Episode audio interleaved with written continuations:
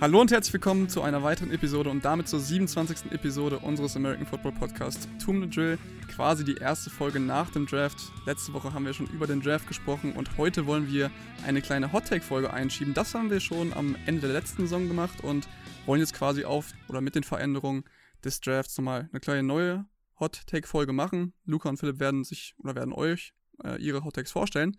Und ich bin mal gespannt, was Sie heute uns zu erzählen haben. Wir werden wahrscheinlich auch noch ein Hot Take, ein, genau, eine Hot Take Folge werden wir wahrscheinlich auch noch vor der Saison oder zum Saisonstart machen. Und äh, ja, Luca, kannst gerne anfangen. Oder du hast noch eine Story zu, zu erzählen zu deinem Mikrofon?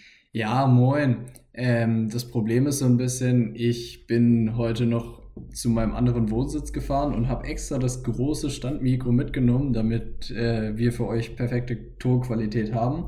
Hab nur leider ähm, das Teil vergessen, wo man es reinstecken muss und jetzt kann ich es nicht anschließen und deswegen liegt es im Auto. Deswegen seht mir meine Tonqualität bitte nach, es wird wieder besser. Auch ich habe eine kleine Geschichte zu erzählen. Ich sitze gerade unter einer Decke, denn ich bin jetzt auch mittlerweile wieder an einem anderen Standort bei mir zu Hause und da ist der Fall, dass mein Zimmer ziemlich schallt. Also wenn wir hier irgendwie oder wenn ich irgendwie zwischenzeitlich mal erzähle, dass mir ziemlich warm ist oder so, ihr wisst warum. Gut, dann würde ich sagen, ähm, wer möchte anfangen, Jungs? Philipp, du? Ja, ich wollte natürlich auch nochmal äh, euch einen wunderschönen guten Tag wie immer wünschen. Jetzt hast du mich hier fast vergessen. Ich hoffe, ihr könnt heute ein bisschen über die Tonqualitätsprobleme hinwegsehen. Die letzten beiden Tage war ja immer ein schönes Wetter. Vielleicht könnt ihr euch daran noch ein bisschen hochziehen. So die nächsten Tage soll es ja schon wieder bombenscheiße werden. Aber ich würde mal sagen, ja, Luca kann mal anfangen. Dann muss er nicht so lange reden mit seinem Mikro. Perfekt. Also, mein Hot Take für die 2021er NFL-Saison oder dann sogar noch übergreifend in 2022 ist, dass die Cleveland Browns 2022 im Super Bowl stehen werden. Erstmal eure, was sind eure Reaktionen, wenn ihr das so hört? Also, ich würde mal sagen, du musst das noch ein bisschen verändern, weil richtig hot ist es nur, wenn du sagst, sie gewinnen ihn auch. Komm. Gehst den Schritt noch? Ja. Ja Komm, dann sage ich, sie gewinnen den Super Bowl. Und bevor er jetzt sagt, bevor er jetzt sagt, oh, was, wie, die Browns, die waren jetzt einmal in den Playoffs, das wird doch nichts, passt auf, hört erstmal zu. Also, Baker Mayfield spielt jetzt ein weiteres Jahr im System von Stefanski und das ist ähm, von dem Shannon Coaching Tree, was ich glaube mittlerweile das bewährteste und beste System in der NFL ist, was man so spielen kann. Das kommt jetzt mit äh, Matt LaFleur spielt es in Green Bay, das kommt jetzt zu den Jets mit Mike LaFleur, dem Bruder. Und allgemein gibt es viele in der NFL, die dieses System spielen mit vielen kurzen Pässen, viel Yards after the Catch. Und es ist einfach ein sehr einfaches System und Quarterback-freundlich. Mayfield spielt jetzt das nächste Jahr wieder in dem System. Und ja, man hat gesehen, am Ende des Jahres letzten Jahr hat er schon einen kleinen Sprung gemacht, ist immer besser geworden und ich glaube, jetzt im nächsten Jahr wird er noch den Riesensprung machen und wird, ja, sage ich mal, ein Top 10, vielleicht sogar Top 5 Quarterback werden. Mal gucken. Dann haben die Browns noch extrem stark gedraftet, muss man sagen. Wir haben sie ja letzte Woche schon gehighlightet auf der Draft-Episode mit äh, Greg Newsom. Haben sie jetzt ihren einzigen wirklichen Need auf dem Roster in Cornerback erfüllt. Sie haben noch JOK für ihre Defense bekommen, der, ja, der alles machen kann und den du einfach frei einsetzen kannst, wie du ihn gerade brauchst. Und Tommy Togia, der Defensive Tackle von Ohio State, wird wahrscheinlich auch ähm, gut in die Rotation passen vorne in der Defensive Line. Das Ding ist, du hast dann trotzdem noch Anthony Schwartz gedraftet, was nochmal ein anderes Speed-Element zu deiner Offense bringt, weil angeblich ist Schwartz jetzt mit der schnellste Spieler der Liga. Ja, was hatte, was hatte der getestet? Ich glaube, beim, ähm, beim Pro Day oder so hatte der eine 4-2-6 oder sowas erlaufen, halt handgestoppt.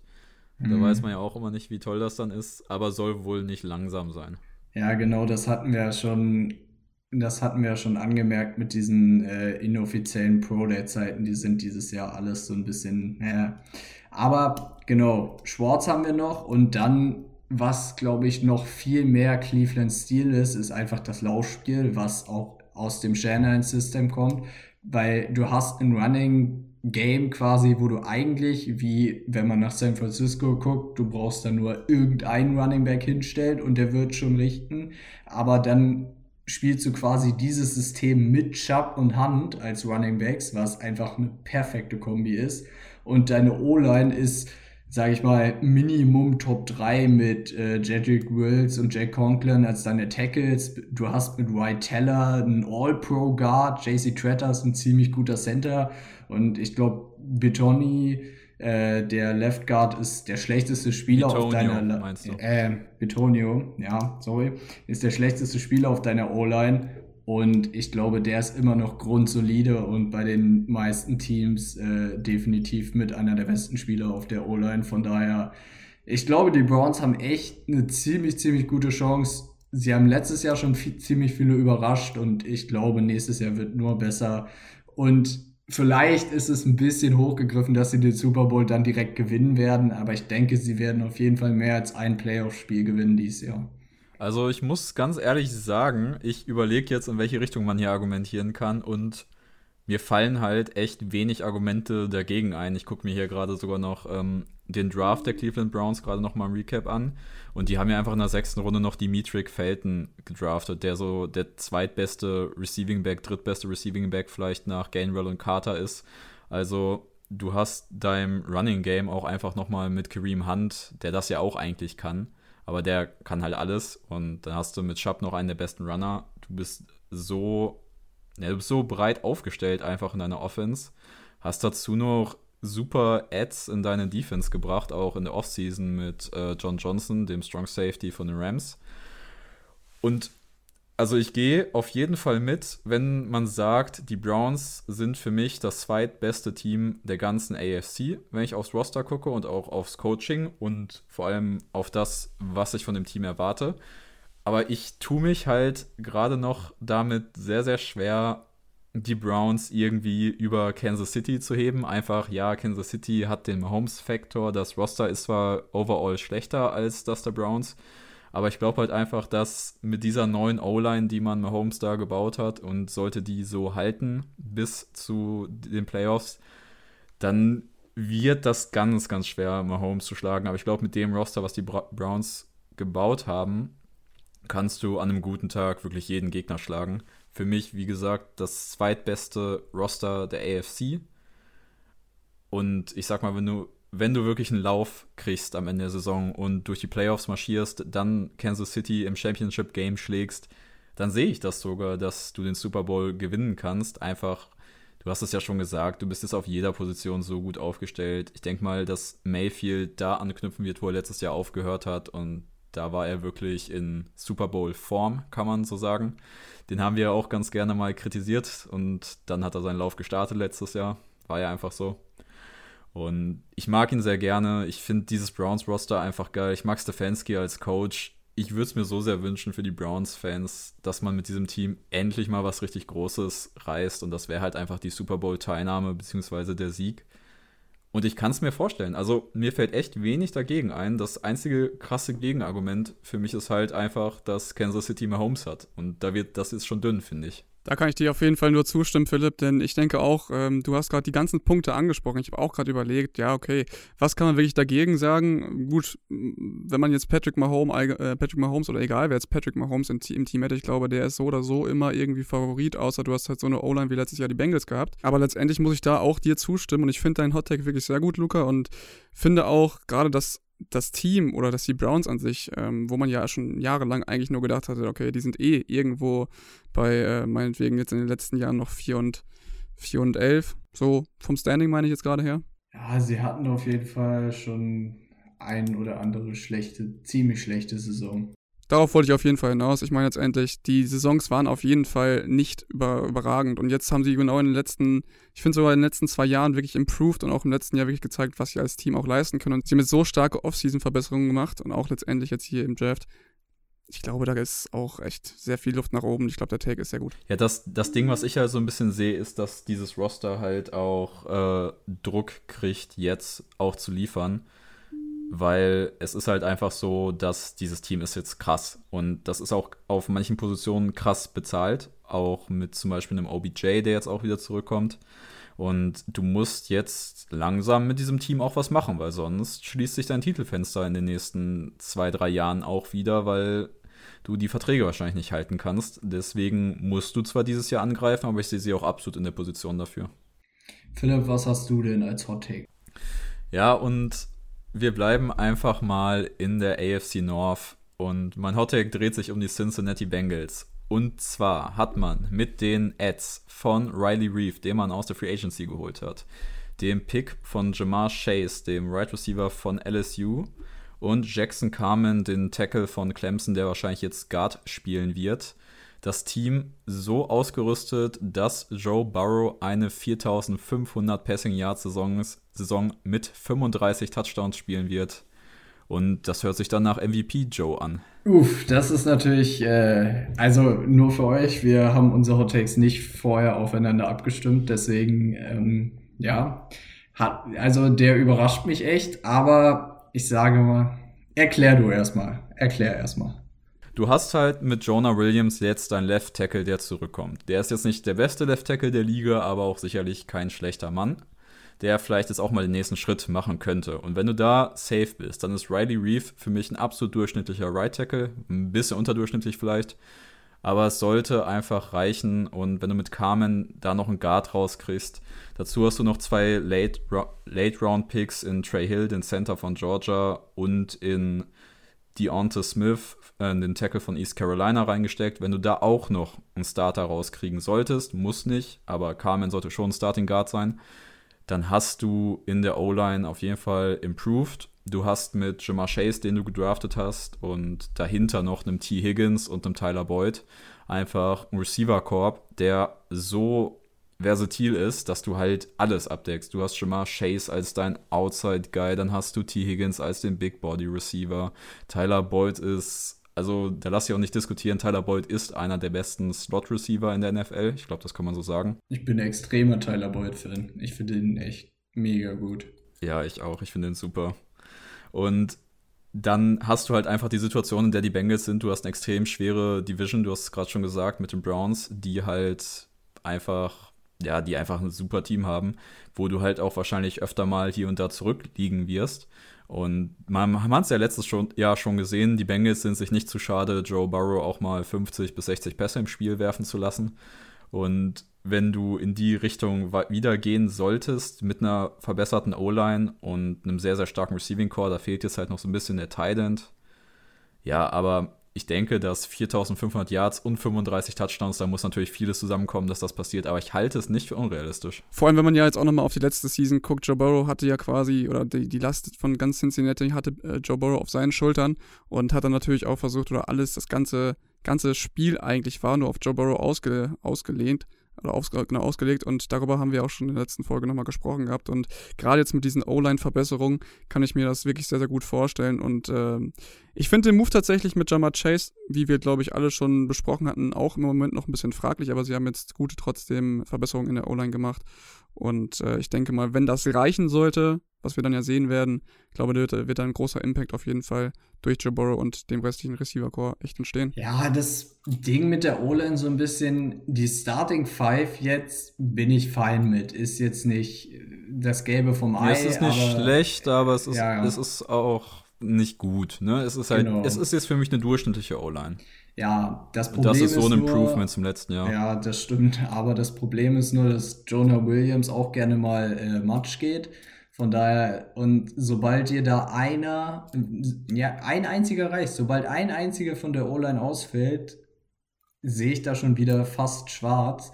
Und. Ja, dir darf ist, kein Tackle ausfallen in der O-Line. Nee, wenn dir Tackle ausfällt, dann bist du geliefert. Und man muss ja auch nochmal gucken, Joe Burrow hatte schon eine krasse Verletzung. Also das war jetzt nicht nur ein Kreuzbandriss, sondern der hat Strukturverletzungen im Knie gehabt. Da musst du dich wirklich erstmal von erholen. Und man muss wirklich gucken, wie er auch ja, wieder vernünftig laufen kann, ob er nicht mit Angst spielt zum Beispiel. Und ich Wie wir es ja bei Derek Carr gesehen haben nach seiner ja, schweren genau. Rückenverletzung. Da hat man sehr viel Angst in vielen Situationen unter Druck gesehen. Ich glaube, der war zwei Jahre in Folge der schlechteste Quarterback under pressure. Ja, weil er einfach immer den Ball weggeworfen hat, wenn irgendein Defender zu close kam. Und ich Joe Burrow ist von sich her nicht der Typ vom Mindset, so wie ich ihn kennengelernt habe, dass er das so macht, aber man weiß halt nie, was so eine Verletzung mit einem macht. Von daher bin ich da so ein bisschen vorsichtig. Und klar, der Receiving Core ist jetzt krass und äh, auf Running Back mit Joe Mixon bist du auch ziemlich gut besetzt. Der und, aber auch einen Schritt nach vorne machen muss zu seinen letzten Performances auf jeden Fall. Ja, aber man muss ja auch wirklich. Wir haben, wir haben schon mehr von Joe Mixon gesehen als am Anfang des letzten Jahres und dann war er ja auch verletzt. Definitiv, aber wir haben ja auch schon öfter darüber geredet, dass ähm, ja, ein Running Back dein Running Game nicht alleine hilft, sondern es mehr die O-Line ist. Und ich glaube, mit Jackson Carmen hast du jetzt einen relativ guten Run-Blocker dazu bekommen. Deswegen, das könnte äh, deinem Running Game auch ziemlich helfen. Und was für dein Take sprechen würde, ist dann immer noch die, ja, meiner Meinung nach, fragwürdige Defense von Cincinnati, weil ähm, ja, was diese mit den Signings, das hat mich irgendwie nicht so überzeugt. Trey Hendrickson ist ein ganz guter Pass-Rusher gewesen, hatte jetzt ein halbwegs gutes Jahr in New Orleans, dann überbezahlst du den komplett. Ja, dass, dass, man, dass man den so, dass man Karl Lawson aufgegeben hat, um dann den zu holen, das ist ja, so Vor allen Dingen, um den überzubezahlen und du hättest Karl Lawson dann easy noch dein Geld geben können, deswegen und klar, wenn deine Defense schlecht ist, musst du halt öfter werfen, aber dann ist das Risiko natürlich auch wieder höher wie letztes Jahr, dass du so viel werfen musst, dass Joe Burrows dann halt nicht überlebt. Und das wäre halt ja schon extrem ärgerlich. Und ich glaube, das, was am meisten dagegen spricht, meiner Meinung nach, ist einfach der Head Coach, Zach Taylor, weil der hat mich als Coach noch überhaupt nicht überzeugt dass man letztes Jahr Joe Burrow 60 Mal den Ball werfen lassen hat in manchen Spielen, äh, zeigt für mich, finde ich schon, dass man es irgendwie nicht so richtig geblickt hat. Und als Coach, so als Leader ist er nie hervorgestochen. Und ich weiß nicht, der muss auch liefern. Ich glaube, wenn er dieses Jahr nicht liefert, dann könnte der auch einer auf dem Hot Seat sein. Das kann auf jeden Fall sein. Und ich glaube halt auch nicht, dass Cincinnati jetzt irgendwie eine große Playoff-Saison oder sowas spielt. Das auf keinen Fall. Einfach weil nee, die Defense halt so ist, wie sie ist. Und wenn du nicht Playoff, wenn du nicht in die Playoffs kommst, dann wird Joe Burrow wahrscheinlich nicht MVP.